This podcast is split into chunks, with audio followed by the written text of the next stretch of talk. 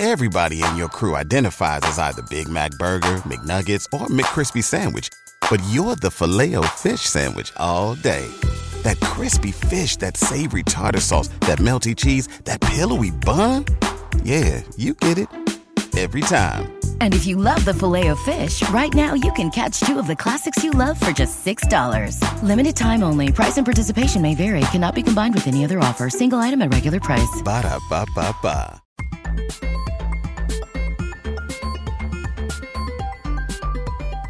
Hello, welcome to Bear Academy. I'm your host, Bear.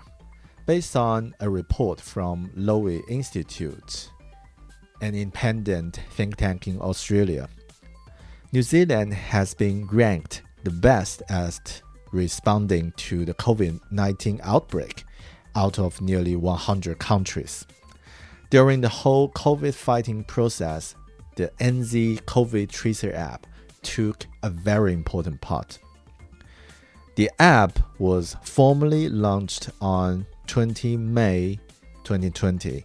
As of night, as of November 70th, 2020, there are 2,367,700 users registered on NZ COVID Tracer app, which was equate to 58.4% of New Zealanders aged 15 and over.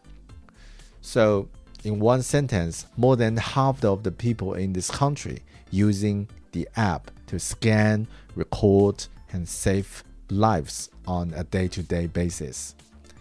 The app was developed and delivered by Rush, an Auckland based digital agency, which only, only took six weeks from concept to launch.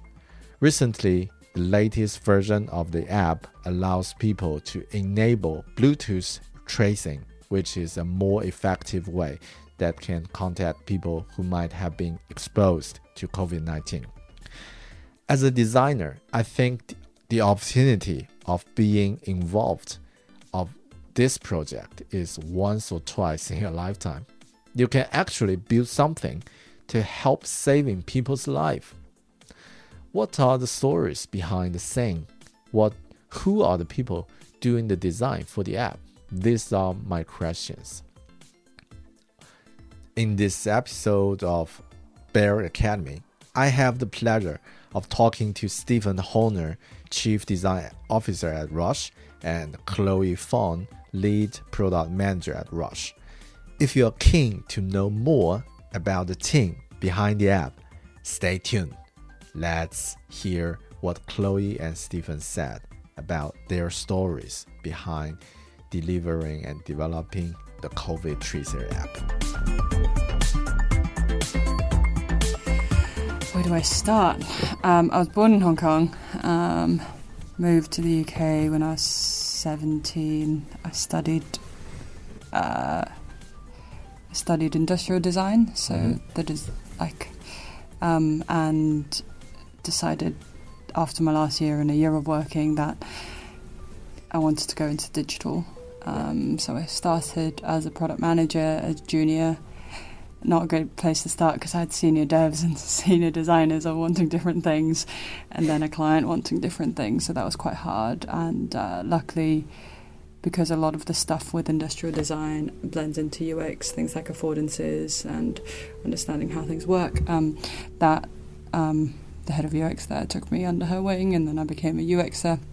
Came to New Zealand two years ago as a UXer, and I have transitioned into product management um, recently, like a year ago. Right, yeah. Yeah. And that's quite an interesting career transition, like from industry design to uh, UX and then to the product product management. So yeah, it feels like um, sounds like me. Uh, sounds to me it's a, ideal transition because that can give you the different um, experience for for for different perspective of, of the product.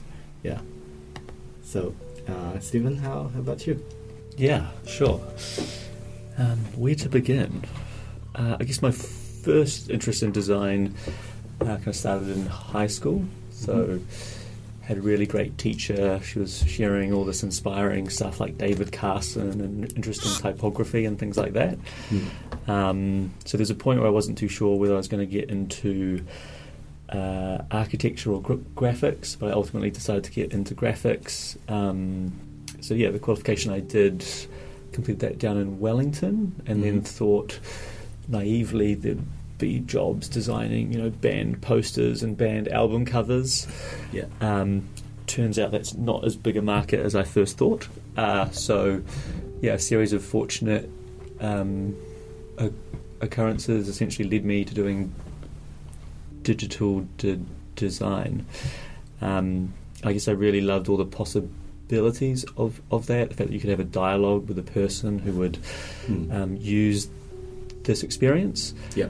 Um, so yeah, I guess I've been quite fortunate um, that that career uh, kind of figured out that was my love quite early on, and that's taken me from Wellington to a stint in Frankfurt. I was there for a year, um, and then working in the UK for s- six and a half years Right. and there really started to mature um, from someone who really loved the craft of it. You know, creating like a beautiful thing for someone to to Mhm. experience, to thinking about. Um, who is the human that is going to use this? What are the jobs that they're trying to get done, and what are the pain points that they feel now? So, getting a lot more, um, I guess, focused on the customer around that time. Yeah. Um, and then uh, I guess around, well, when it must have been 2017, um, my then uh, wife and I uh, had kind of reached the point where we'd decided that we'd love to come home. Mm-hmm. Um, I was very excited to ensure that that felt like a step forward rather than a step back. And then, um, yeah, through through um, speaking with people and a uh, close colleague and an old old friend, um, got talking to to Rush, Mhm. and so uh, I've been at Rush for the past three uh, three years. It's really been a journey to build a design team that is the equal um, of the technical talent that was here when I I joined. Um, and yeah, I guess over the past three years we've done some pretty interesting and varied and often challenging things. Yeah. Sounds Um, definitely a step forward. right? Yeah, yeah, definitely. It's been yeah, so it's been a uh, lot of fun, yeah. and here we now are. Right. And uh, can I say that is that uh, in the early stage of your career, it's more related to UI design. It's more like related to graphic and pixel uh, perfection. But then just uh, ex- explore the possibilities and also like uh, how it can, how the design can uh, impact in a larger scope. Can I say it like that? Yeah, that's that's correct. I guess it was a journey of getting more mature in how I viewed it. It was very much at the start I'm going to create a beautiful object, and sometimes um, you're almost doing that for your portfolio rather than for the person. And then over Yeah. time, you kind of start to think about what is the impact that uh, that this work is having. Um, getting more focused on the person and the goals of, of, of the client as well. Right. Yeah. Um, yeah. Yeah, that's great. Because that re- reveals a lot of uh, possible uh, topics uh, to cover, but as uh, as mentioned, this um, uh, this chat is more around um, COVID tracer app.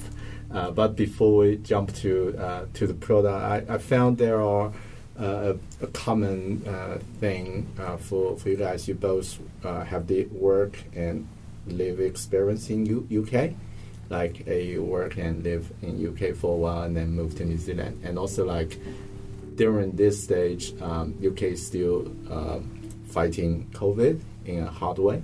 So, what do you guys think? Uh, like from uh, from personal perspective, what we did and what the UK, uh, what what UK is doing. Um, um, how, how do you think? What do you think about uh, in, in, in a general way, like what we've got in uh, in um, here in New Zealand as a as the advantage, but also like some difficulties from from those people are fighting in in UK. So I'm not sure if I described the uh, question correctly, but it's just a personal opinions based on you guys' experience. I think in New Zealand we had the privilege of the, when the outbreak happened in what December. Yeah. Um, the first traces of it, it was summer our time, and summer is um, better because people are outdoors. There's the sun. You're not cooped Yeah. up inside. It's not cold, and there's no flu, so your immune system is better. yeah. But also the island nation. Well, the UK is also an island nation. Um, but we got to learn from what the best strategies were around the world in order to implement the border closures early and to implement the lockdowns early. Mm-hmm. Um, the UK didn't have that. Um, still got a lot of family from the UK, and my wife's from the UK, so um, I think there, there wasn't that luxury in the UK. So Mm. um, that I think there's like. I assume there's some sort of threshold of community outbreak in which you can't eliminate the virus anymore, and it's and then you have to switch tack to a controlling the uh, the spread strategy Yeah. and um, I'd say we had the privilege of kind of hindsight um, in New Zealand, and we also had the privilege of getting it a bit later Mhm. um, and nipping it in the bud early um, to do that. Um, yeah, and in the UK, unfortunately, it's a slightly different situation, um, and I guess the lockdown measures were put put in too late, and it already spread. So. Mm. Um, but yeah, that would be my take. It's there's also a larger population to um, to reach out to, to control and to understand like what people are doing. And even if you have the latest knowledge, it takes a while for that to filter down to Mhm. a larger population. Yeah. Um, yeah, there are a lot, a lot of differences, and also like uh, it's really hard to control in in a really complex environment such as UK with uh, uh, like the border, all the, all the things around Eu- Europe. Yeah, uh, what what what do you got, Stephen, from from your perspective? Yeah, if I think of the single biggest difference um, in in terms of the way that people um, Mm. Responded to the pandemic, if we leave aside our obvious geographic advantages, like it's a lot easier to make our porous, uh, uh, to make our border not porous. Yeah. Um, I think it was down to the consistency of comms. Mm. So the communications here felt very clear, um, Yeah. and they were pretty con- consistent the the whole way through. Um, if you recall, uh, it feels like a very long time ago now, but when the UK started, there was originally an intention to go for a herd immunity approach. Mm. Um, and then Yeah. they had to pivot from that when they had uh, more data as as to what was happening. Um, but un, un, un, unfortunately, once you've conveyed one thing to people, it's sometimes hard to you know turn to turn that ship. You have to recall you're trying to influence a large country of of, of, of people. Yeah.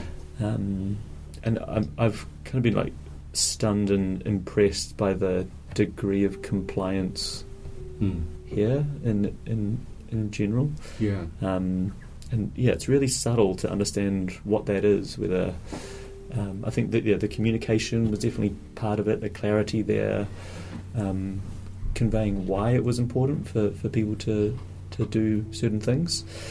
Um, and is there a cultural difference there? I'm not sure. Is there a higher trust in the institution?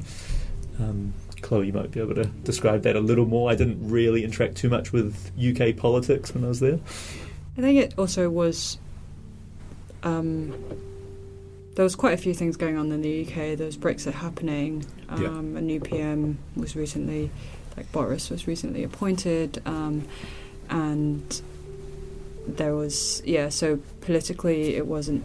There were loads of and there's loads of different like departments and parties involved. Right. Um, so, yeah, and there's, I guess that would be my take. Just the more people and that basically, when COVID started, nobody really knew what the best plan was. The more people that get involved, you get more opinions, Yeah. and there's different strategies, and yeah, and I think there's also a lot of edge cases, and like I see the amount of edge cases that even our QA team comes up with when we when the app goes out for a release. Like I can't imagine the amount of edge cases in the UK because of the population, because of different environments, um, and yeah.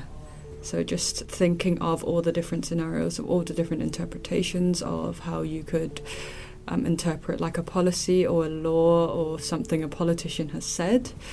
Um, just times it by the population there, you get loads of different interpretations and loads of Yeah. different implementations at even different local levels. Different towns might have different thoughts. Um, and I think another key thing is the population density in the UK and Mm. urban Mm. areas is a, is quite a lot higher. Like if you, if one in five thousand people have, uh, or one in five hundred people have um, coronavirus, um, and you live in central London, you're probably going to come across 500 people in like Yeah. a four-hour window. Whereas in New Zealand, you it would be quite hard to do so.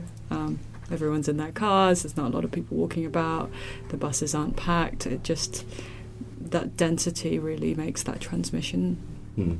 that much. Yeah, higher. that's a really good point. Because um, yeah, the the reason I'm asking this question, like, what's the difference between here and UK? It's just, um, um, I'm just kind of like thinking from a product perspective. Um, i what if we're doing this in the same project in UK and the the result, or in other countries such as maybe US or other uh, uh, more challenging countries?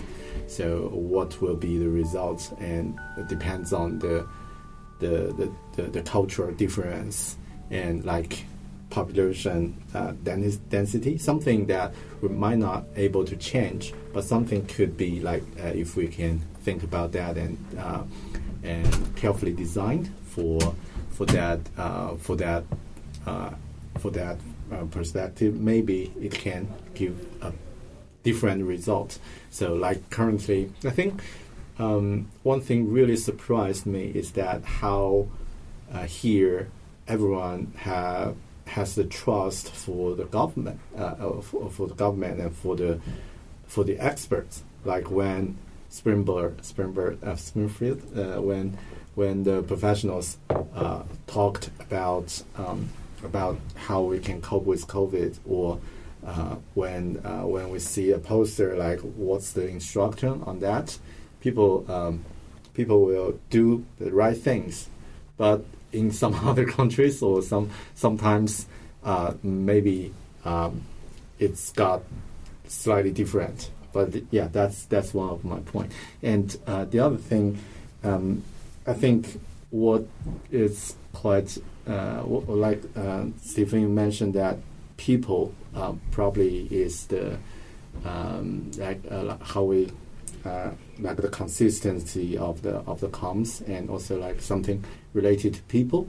Uh, one thing I'm thinking from um, design perspective is that maybe the user's behavior or the maybe the if we uh, if we use a UX terminology like the uh, the user personas are different are different from those countries.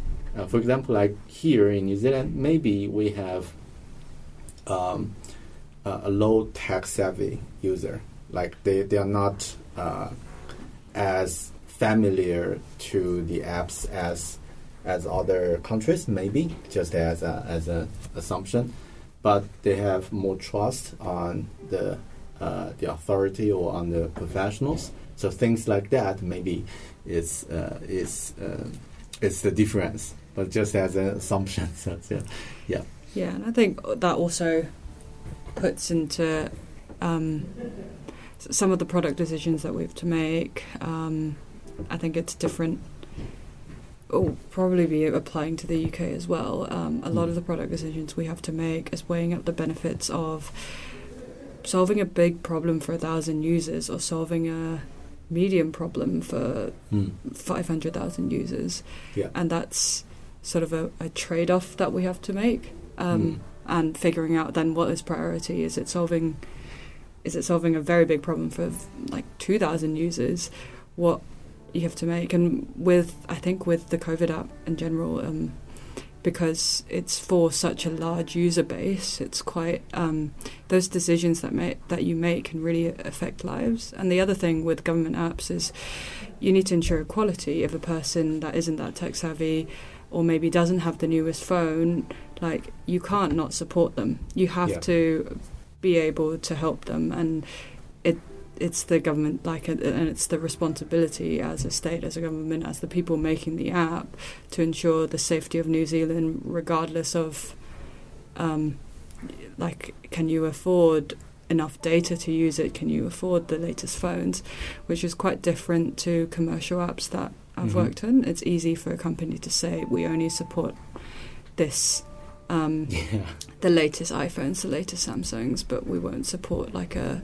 So in terms of design, I think we'd have to we had to think about um, how we can achieve sort of equity hmm with Bluetooth exposure. There are rules set by Apple and Google to say what devices they support, um, which that we're not in control of, but we know that everyone should be able to scan a poster if you have a camera on your phone, essentially. Um, Yeah.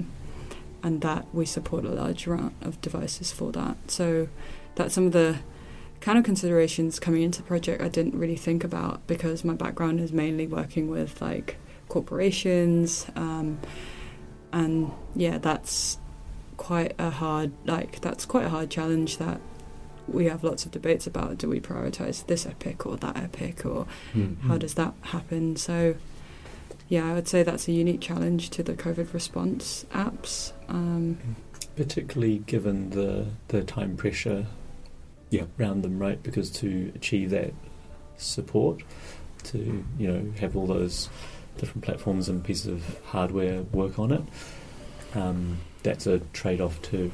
So Yeah. that is definitely challenging. Was it the the major reason that we pick uh, QR code scan as the as the key feature rather than the Bluetooth um, uh, feature at the first first step? I would say the Bluetooth feature was not out when we first launched. Was it? Did Apple release by then?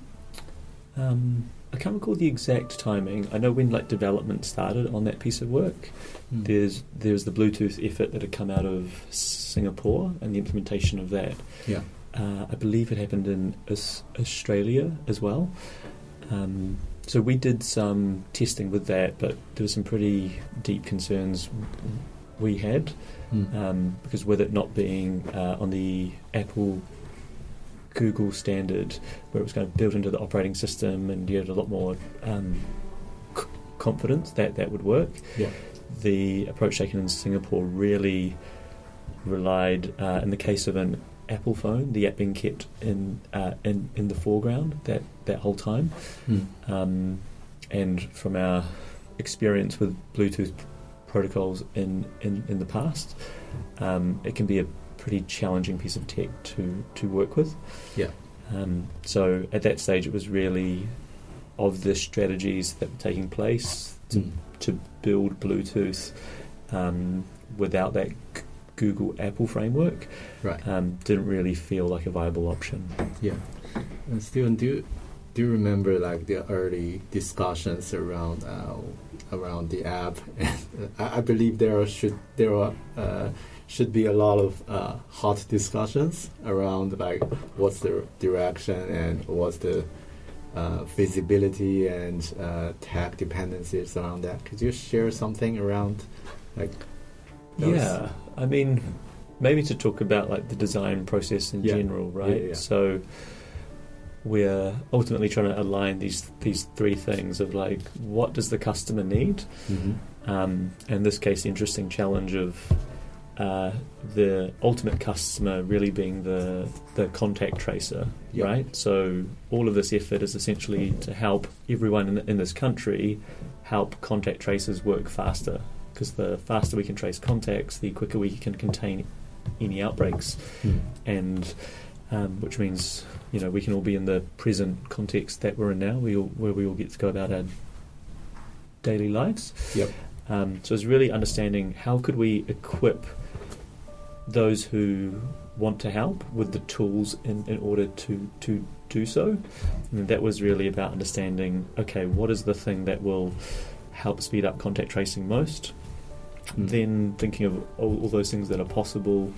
Uh, what is the overlap of what is technically possible, Mhm. um, and then what is feasible for the business that that we're dealing with? Like what is viable for them to operate as a organization? Yeah.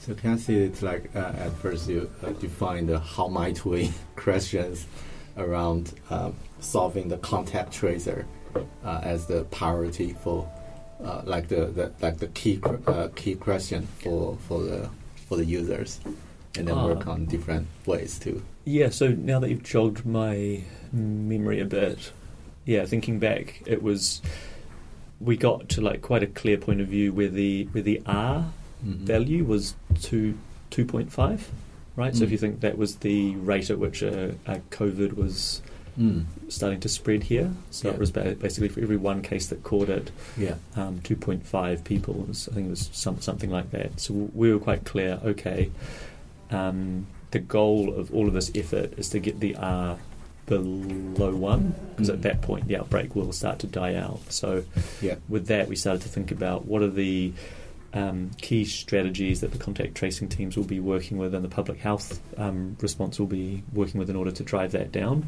Mhm. Um, and the advice coming out of the WHO at that time was two kind of clear pillars, which was test, test, test, and then um, trace contacts, contact them, and get them to stay home. Yeah. So those were the two areas that we started to focus on. Um, and then with the efforts happening with with the DHBs, the confidence got high that in terms of the test, test, test, they were doing a good job of being able to solve that that problem, um, which got us clear on like what is the role that consumer tech can can can play.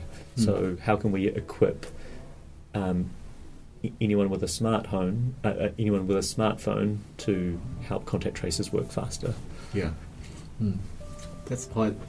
I think, uh, and also Chloe, you mentioned that because everything need to consider like a large population, a large amount of people, user group. So I guess the accessibility is uh, is much larger than commercial projects. Yeah, what what what's your thought about that? So I'd say that in the at the start of the project, when everything was go go go, um, the accessibility was actually quite low. Like scanning posters inherently was um, a barrier for people who have visual impairment, for instance. Um, Where if you can't see a Oh. poster, you Yeah. can't scan a poster. And we did hear back from um, members of the community um, with that. And when the lockdown sort of relaxed a bit and we had more time, we've been trying to iteratively improve the accessibility within the app. And now with Bluetooth as well, um, then that's an extra barrier. I think it was Siouxsie that said basically everything within the app, so the poster scanning and also within contact tracing, the keeping distance, wearing a mask, Bluetooth ENF kind of has a Swiss cheese effect Mhm. where it's not a one silver bullet solution in which it's the perfect solution for everyone because that doesn't exist. Yeah. We're looking at stacking different solutions together so the disadvantages of one solution uh, become is covered by another solution um, that might have other disadvantages but all of them stacked together becomes the most bulletproof Yeah. way to stop the spread and to keep New Zealand safe and to help contact tracers Hmm. um, trace as um, as many people as possible. Yeah, that sounds like a cost sorting challenge for different uh, disadvantage, advantage, and how, how did you guys do the priority priority for, for those for those features or those um, like uh, my guess is that uh, when when each feature had, uh, had um, was proposed, there could be like uh, yeah uh, the benefit, but could be like maybe people people can't see it, can't see the poster or things like that. So how, how do you guys prioritize those those those features, those um, needs? So it depends on the um, goal at the moment, like of the moment. So during an outbreak, the goal would be helping contact tracers as soon as possible. Right, yeah. Um, with less of an outbreak, we are ensuring that um, users are keeping a um, 14-day diary so that if a contact tracer you, wish, wishes to contact them, so it really de- um, they they have a diary to Mm-hmm. to show for. So I guess in different stages of the pandemic experience, I don't really know if you can say that. yeah. The goals um, change. Hmm. And based on what we're trying to achieve as an ultimate goal, we look at so what are the different solutions that could achieve this goal, and um, yeah, so we, we kind of prioritize based on that. Um, so it might be anything from increasing user, like for example, more engagement might be increasing user motivation. So what solutions can we build towards that? How do we increase the ability for people Hmm. to uh, scan easily or to easily turn Bluetooth. How um, so? I think it's motivation, ability, and how do we remind people at the right times? Like, what are the triggers for people to create that action? Is the current framework I'm thinking about and using at the moment, um, and using that and try to be a, as objective as possible. So, looking at how many people will this reach? What sort of user groups are we reaching? People who already um, scan a bit, but we want them to scan more? Or are we reaching people who have um, completely abandoned the app um, because there's no community outbreak? Are we trying to incentivize them to then open the app again and use it? Hmm. Um, so we kind of look at the goal and we look at which sort of segments and target groups that we want to go for, and we go down that avenue of prioritization, Hmm. and Mhm. also how much effort it would take. So cost is one of the things that we need to think about, like how long will Hmm. it take to build this feature? Is it then good value for money if we believe and we're quite confident that will reach a lot of people and have a high impact? Um, Yeah. Mm. Then maybe we can put a lot of effort into this. Um, or if we're not that confident or it doesn't reach that many people or the impact's low, then we can only afford to put a little bit of time and a little bit of the team's time into it. So that's sort of like it's a bit like juggling. Hmm. Um, it's not as Mm. straightforward as like let's put together an equation. There's a lot of back and forth, and also there's a lot of opinions. Mm. Um, so it's about how to listen to every opinion, listen to the advantages, disadvantages, and have an open discussion about Hmm. Actually what is the best strategy forward. Yeah. And that was definitely you know done in partnership with the client team, like understanding from the MOH team, like the feedback coming back from contact tracers, what the pain points that Hmm. they were trying to solve for. That really drove quite a lot of the product roadmap to understand, you know, if the goal is to help them do their job faster, Hmm. what is the most helpful thing that we can do next. Yeah. So that kind of um, get us to that quite simple com structure, right, where it's about going in order to contact people. It's helpful to have their contact info. Mhm. So that was that was a big drive at the uh, early stages. Then you know the ability to understand where people have been and who they've seen. So the combination of QR code posters um, and the Bluetooth protocol Yeah. kind of helps speed up both of those things. Um, so yeah, anything that gives contact trace, uh, contact time back during an outbreak context. That's um, that was a, a question that was like repeatedly asked in, in order to go. What is the most valuable thing we should do next? Hmm.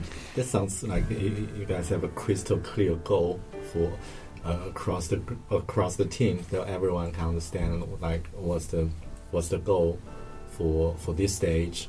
Because sometimes um, I feel uh, in other projects, some some of my personal experience when when uh, different people working a large uh, project or a large uh, product, like people will have too attached to their responsibility and maybe forgot about the whole picture. So some sometimes like for, uh, for example, like if I'm a designer, probably I'm too attached to my design and really would like to push this as the final version, but because of some um, tech dependencies or something, like maybe it's not the best for the for the whole project for for the uh, from the larger priority. So yeah, but sounds like you, you guys already got a solution. Like always mention the key goal for for the project so everyone can understand. I guess there are a lot of workshops and yeah discussion meetings around that around Mm. those. And I think it's, it's the alignment strong on, on, on the goal, right?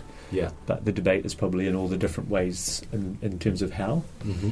right? So yes, we want to help contact tracers go faster, which is the most appropriate thing to do next in order to help them do do so. So be able to drive that, um, I guess, the am- ambiguity down to really understand which of these things will help. Mm-hmm. Um, that's often where the Yeah. where the work is. Right. Yeah. I think alignment is key, um, Mm. and open conversation is quite key um, Yeah. to talk about, to talk openly. And it's not easy to have a crystal clear goal, and sometimes we don't have a crystal clear goal. It's taken a lot of work, it's taken a lot of conversations, um, a lot of coaching, a lot of um, just wrapping your head around the processes on Ministry of Health, and because. Um, yeah, and then actually coming to an alignment and then speaking so everyone on the team like will know the sort of goal that we're trying to achieve um, internally. Um, I would do a shout out to our um, Ministry of Health project team because they do a lot of aligning their side as well. Mm. But it's a it's a massive juggle. Like contact tracers, for instance, want as much data as possible on the people, but there's privacy commissioner, and um, we need to keep people's privacy, and users want to not have, and especially a government app which has connotations to sort of government tracking and things like that. So privacy is, I guess, something that's super important with everything that we do. So, for example. Um, yeah, with the scans, we don't know who scanned and where, um, which also has design impl- implications, right? So if we don't know where people are scanning in, it's hard to solve problems to find out where people are not scanning and Mm. make those improvements. So there's a lot of like different trade-offs. There's a lot of different things in the mix, but um, yeah, it's uh, it's just an open conversation a lot of the time, and just getting that alignment early Mm. On what we should do, essentially, to get like a win-win scenario for most people. Yeah, that's quite. I'm just quite curious about exactly the, the process of work, like uh, how you guys work with uh, with designers and developers on the, for example, on launching a new feature or finding the goal, like what in general way you you guys working? Yeah. yeah, Yeah, so maybe um, I can speak to it in broad terms, and then Chloe can kind of break it down a bit more for you. Yeah. Um, so I guess yeah, the practice here we're really seeking to blend the best of human-centered lean UX Mm. and agile practices. Yeah. Um, and that's really in order to determine the right thing to build, and then build that thing right. Okay. So it comes back to those um, three kind of themes that, that we spoke to as well around how do we find the intersection of like what it is that customers need, um, what is technically feasible, and then what is viable for for the business. Mhm. So, like a, a catchphrase that we use quite a bit is thinking about uh, you know talk, how do we design for people, design for answers, and design for the outcomes that we want to see from this. So, but designing for people, that's really understanding like who are we, who are we trying to solve for? What are the jobs they're seeking to get done? Um, what are the pain points that they encounter right now? When we d- design for answers, that's really having that focus around what is the riskiest as, uh, assumption that we've made, or what is the important question that we sh- sh- sh- should answer Yeah. now?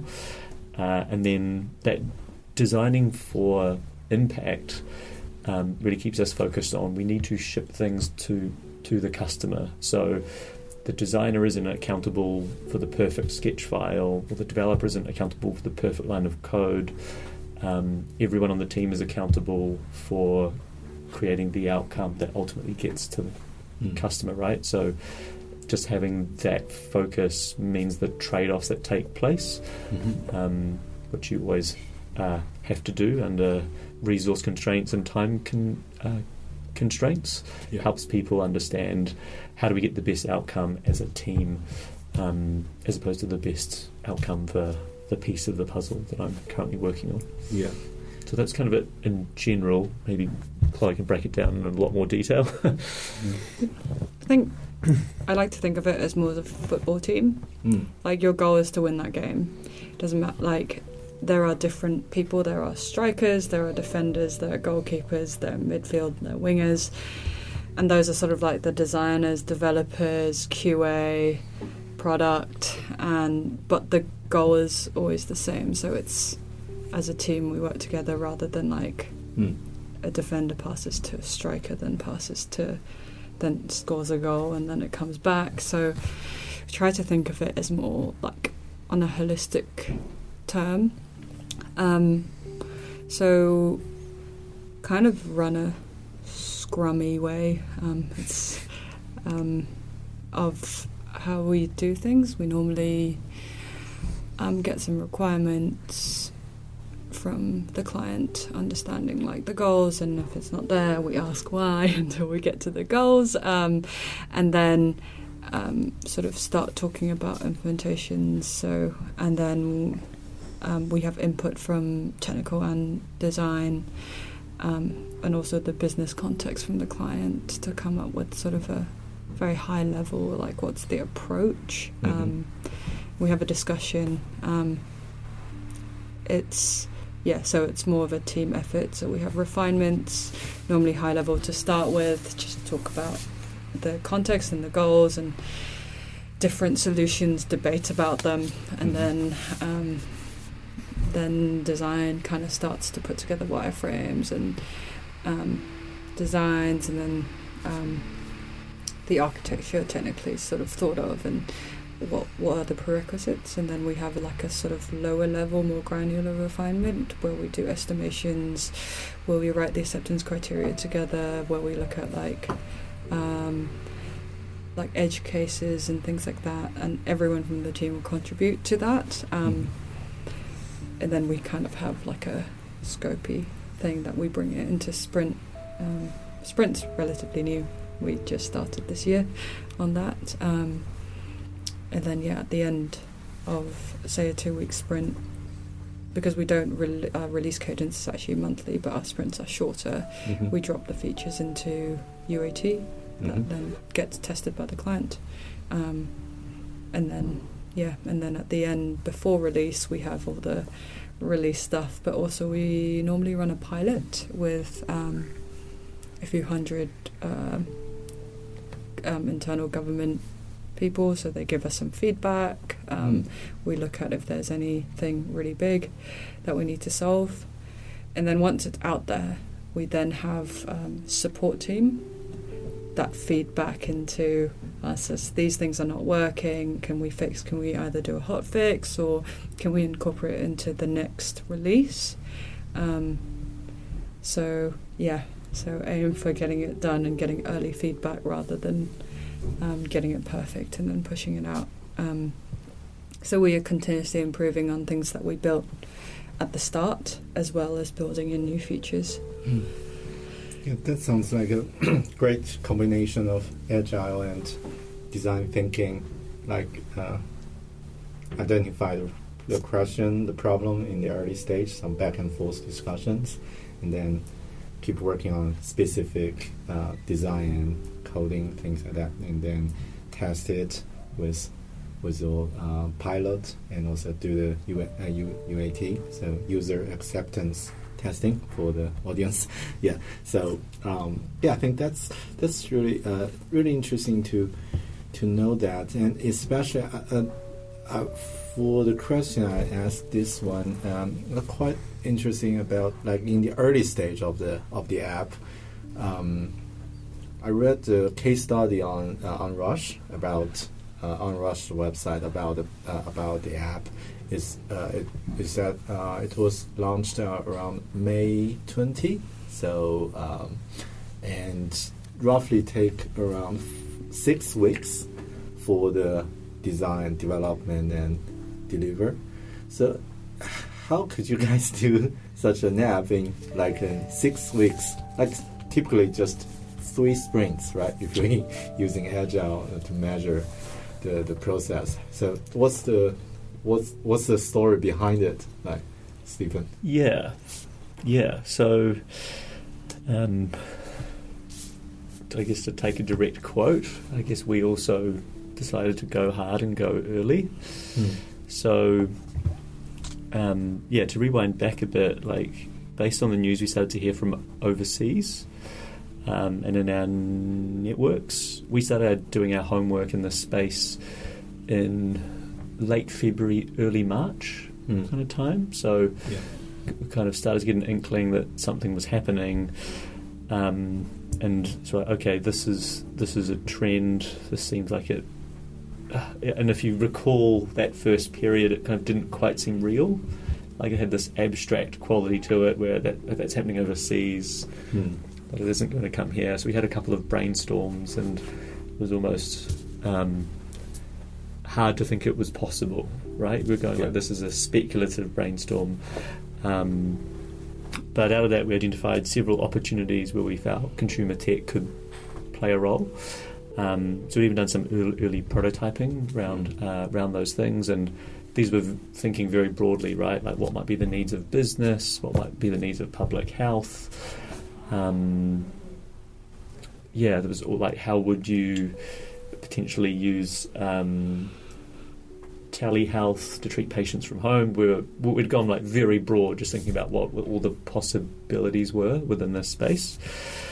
Um, so that meant when we were uh, ultimately engaged by the MOH, we had a good degree of understanding of, of that problem space. Mhm. So the homework had been done to kind of get going very quickly.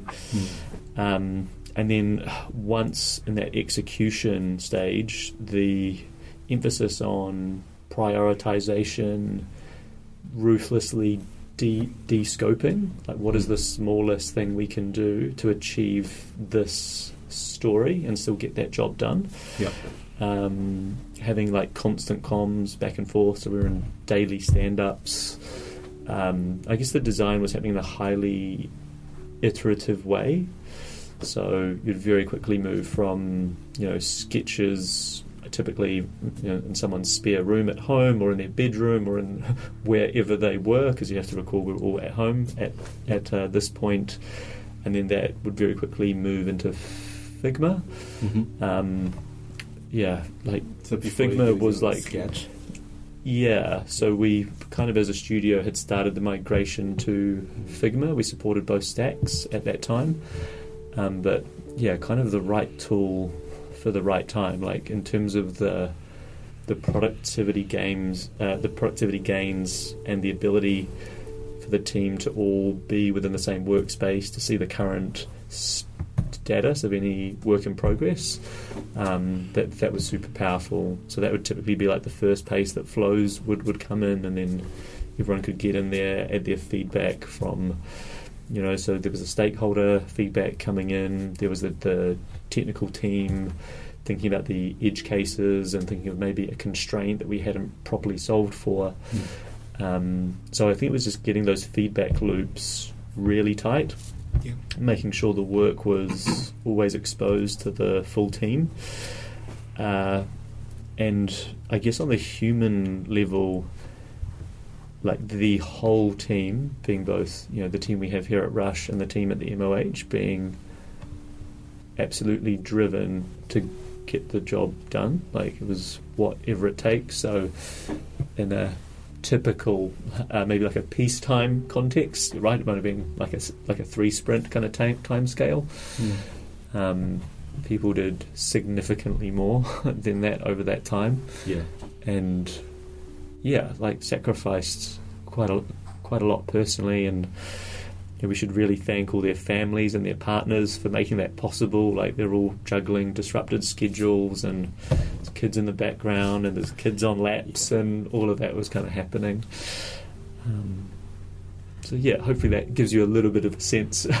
yeah, Of I can totally imagine like uh, like how hard it is, especially during the lockdown. Everyone need to work from home. But yeah, as you mentioned, that Figma probably a game changer for the collaboration of designers and developers, and this could be a good topic to to, to go deeper uh, Mhm. if, uh, if we have time, like in the in later stage. Because my personally feel like Figma is a is one of the greatest tool that we're using uh, uh, in the digital industry.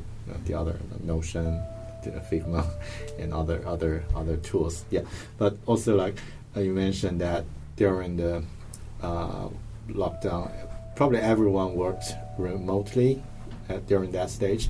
How do you think uh, it's make the di- is is it make any difference from work from office, work from home, or work remotely um, for the for the for the project?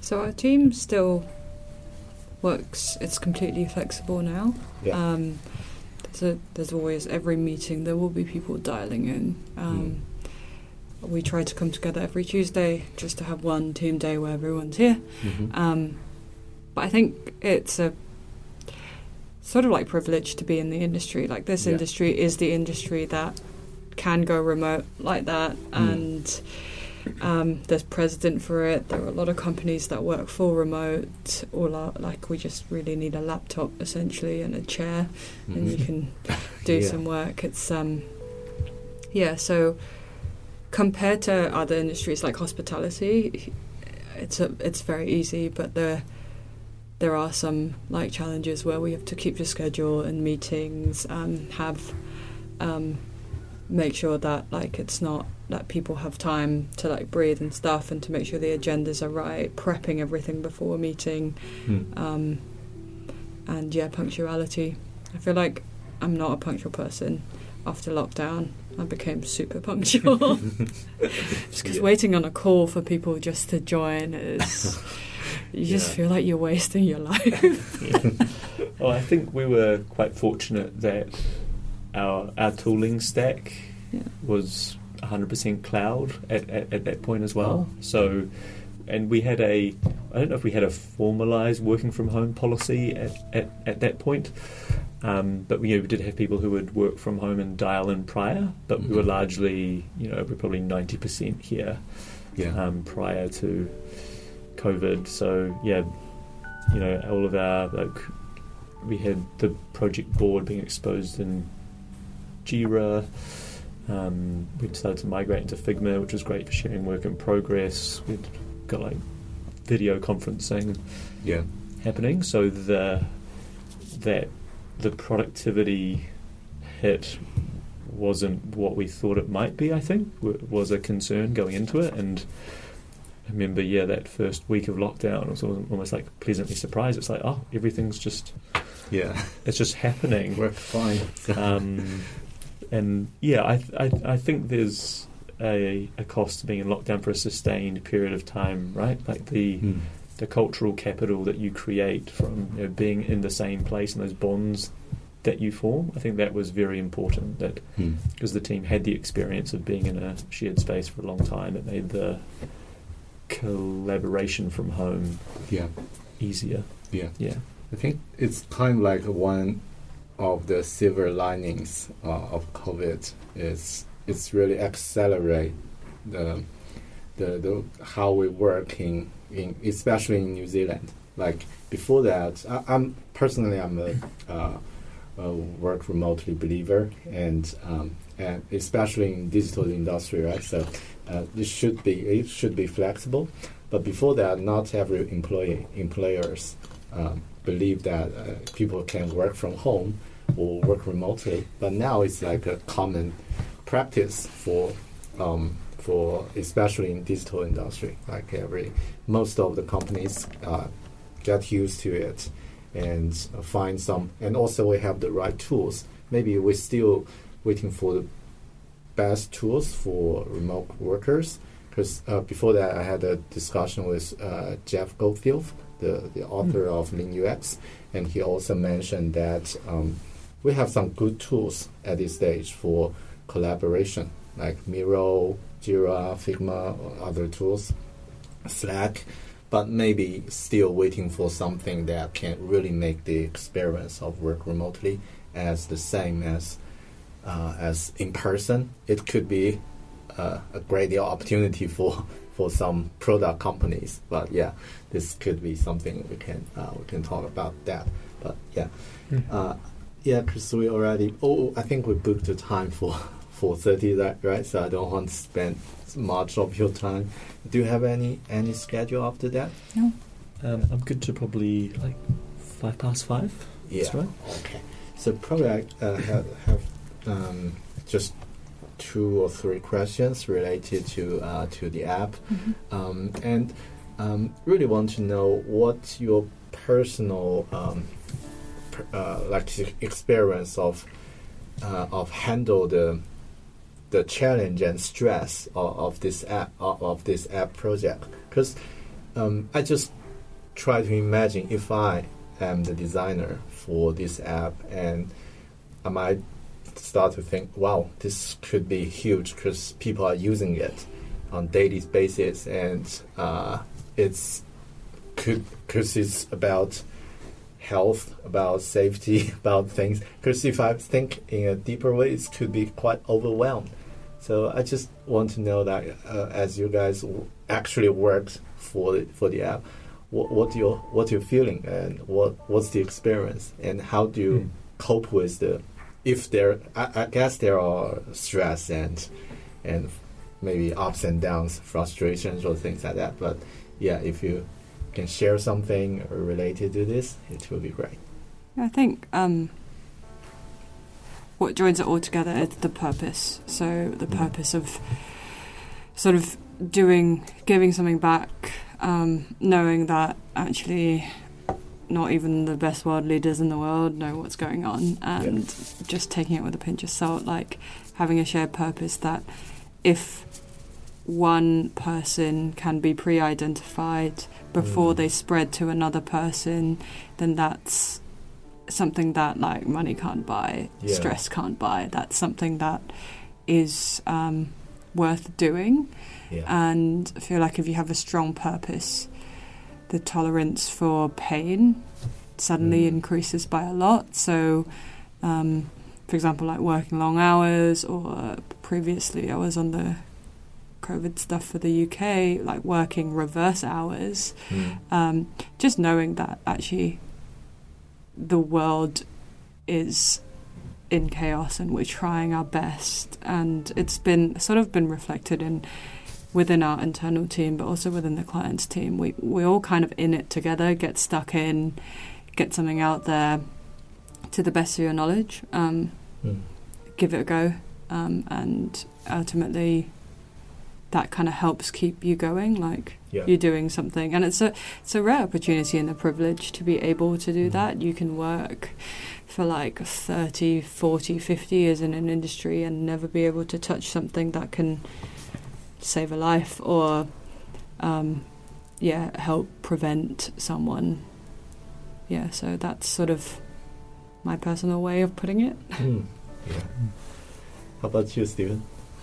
Yeah, um, I was just thinking like right back to the very start when Pav stood in a room to Pav's our CEO and um, he kind of spoke about this as we've got the opportunity to save our grandmas, Mm. you know, so we're Yeah. making it, it was a way to make it like very personal and, um, you know, in 2018 we really you know, took, took the effort to clarify like what does Rush stand for and you know what is our company purpose? And um, we defined it as you know we design tech to better serve humankind. Mm. so when the pandemic came along it felt like you know we we we have to we have to play a role here if that's the thing that we believe to be true. Um, we have to find a way to to to help in this situation. Um, so I think you're right you know like the the psychological pressure felt very high you know like the it was uh, it would be a big impact on a lot of people. Um, you know you've got these thoughts going through your mind of uh, you know like what does it mean for society? What does it mean for your family? What does it mean for your children? Um, so in terms of like the day-to-day experience i'd say it would be like a roller coaster of feeling right? Mhm. like you go Yeah. from being incredibly humbled um, to excited to anxious Yeah. uh, it was like this whole whole spectrum of feeling. Um, but I think the theme that I kind of saw run through everyone was this sense of determination. Mm. There was this, uh, there was a resolve to go. That's too important a problem um, for us not to give this absolutely everything that that we have. Um, I've actually got a nice quote here from one of the designers on on on the team. If, so if you like, I can share that. Yeah, yeah, that's what we Um, yeah, so the question you phrased was how did it feel to design a product that can actually save people's lives? And Marina wrote, um, looking back, it made me appreciate just how fortunate I am. I'm fortunate for being able to help New Zealand and be able to d- deliver my best and feel confident I did a good job. Um, it is the best feedback I could ask for, and it is incredibly rewarding. It was also incredibly challenging and incredibly stressful. Um, after all, you want to do your absolute best when you know it could deeply impact uh, such a large amount of people. Fortunately, apps aren't designed in isolation, which is ha ha, pun, pun intended there, but uh, in a team. Mm. Uh, and she goes on to say, I was fortunate to be working alongside some of the smartest, most driven, and experienced people I've ever met. Without them and their support, it would have been impossible. Um, having them enabled me to deliver my best. It means when I see people using the NZ COVID Tracer app, I feel very proud and humbled um, by all of our e- efforts, which I thought summed it up pretty well for everyone on the Yeah. team, I think.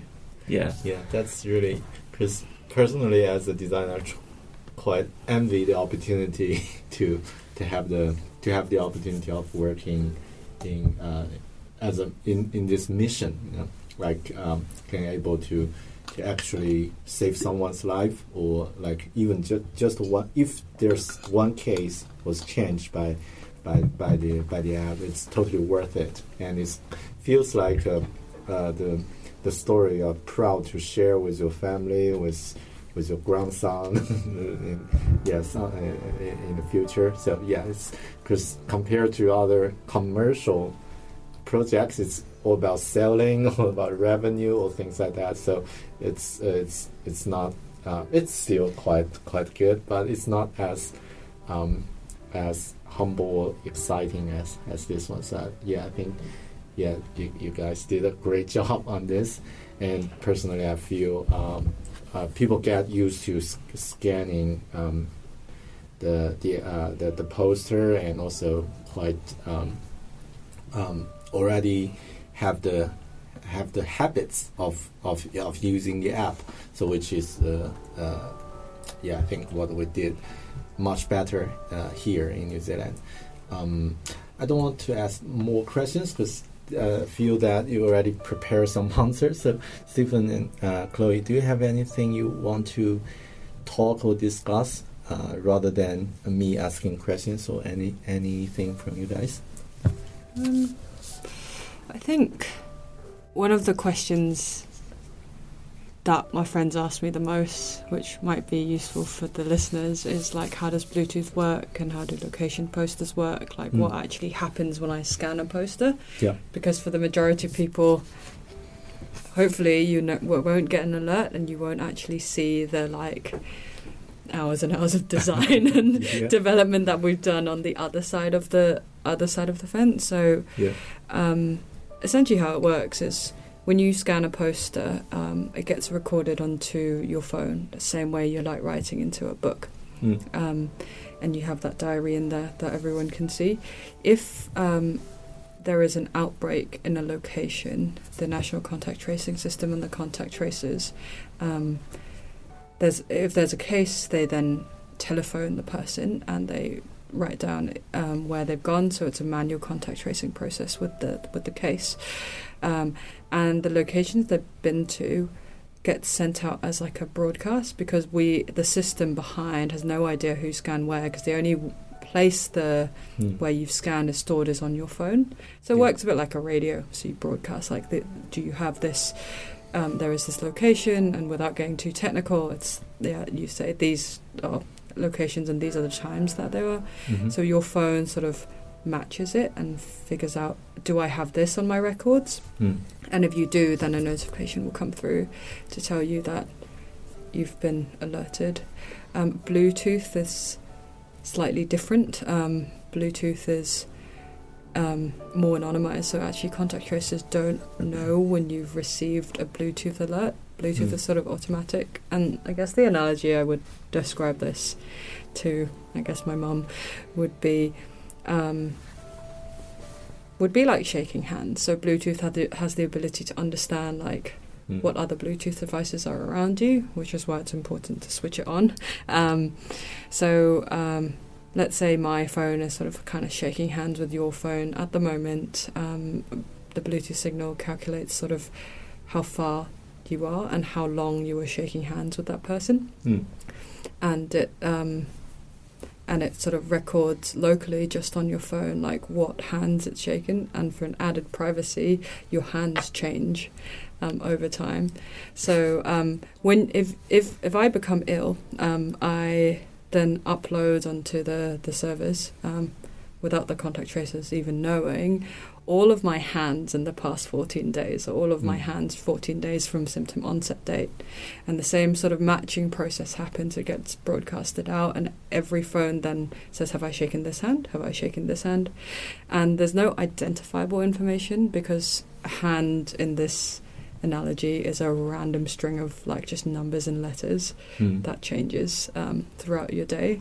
So kind of that's the sort of behind the scenes how it works, and you get a push notification saying please contact the contact tracers so that they can trace you because you've been in enough of a proximity with someone to actually Mm. um, be at risk of um, getting it.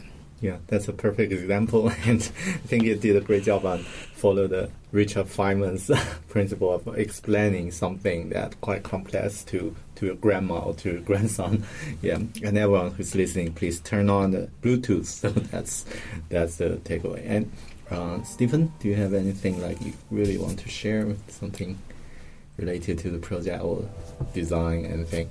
Um, I think related to the project, probably just a a plea for everyone out there to uh, yeah, if you if you don't have the app yet, please download it. Yeah. Um, hopefully, from the conversation here, it's uh, helped to shed some light on how it helps contact tracers work faster, um, and ultimately, you know, help us all stay out of lockdown. Mm. Um, so yeah, please please scan in where wherever you go and see a um, COVID nineteen poster, and please turn Bluetooth on. Um, and yeah, always uh, for very keen keen to hear feedback. Right. And it, yeah, so thank you guys and, and thank you for listening. So if you are uh, here in New Zealand, like what we mentioned, please download the app, turn on Bluetooth, and keep it update, scan uh, the poster.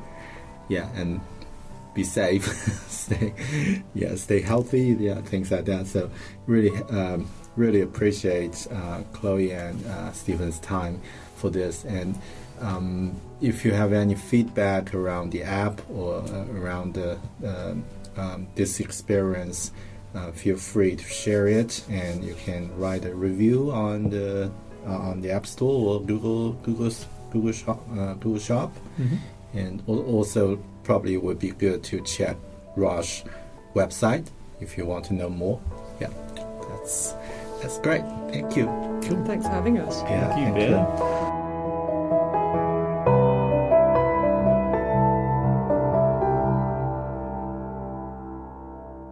To wrap up this episode, I would like to share a quote from Dr. Ashley Bloomfield, Director General of Health. He said, By signing up to this app, you are helping to keep yourself and family safer and supporting New Zealand to stop the spread of COVID 19. This will ensure we can all return to do the things we enjoy as soon as possible. I want to say thanks to the people who worked hard to make this app available, and I think we should also thank to the people who's using it, who's sharing the feedback to help the team to improve it. It's not a perfect solution for all people's problems, and there's not such a thing exist as a perfect solution.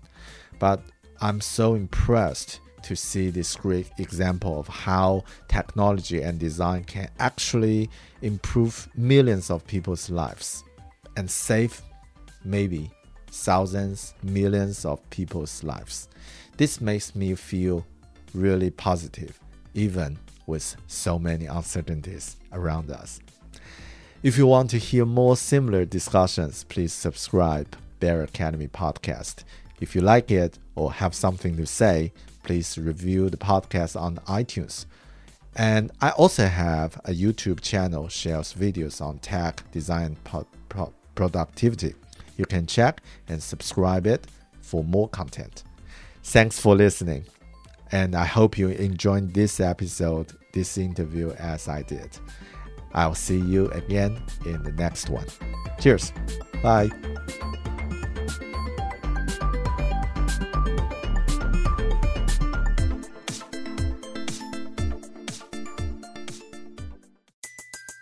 Everybody in your crew identifies as either Big Mac Burger, McNuggets, or McCrispy Sandwich. But you're the filet fish Sandwich all day. That crispy fish, that savory tartar sauce, that melty cheese, that pillowy bun. Yeah, you get it. Every time. And if you love the Filet-O-Fish, right now you can catch two of the classics you love for just $6. Limited time only. Price and participation may vary. Cannot be combined with any other offer. Single item at regular price. Ba da ba ba ba.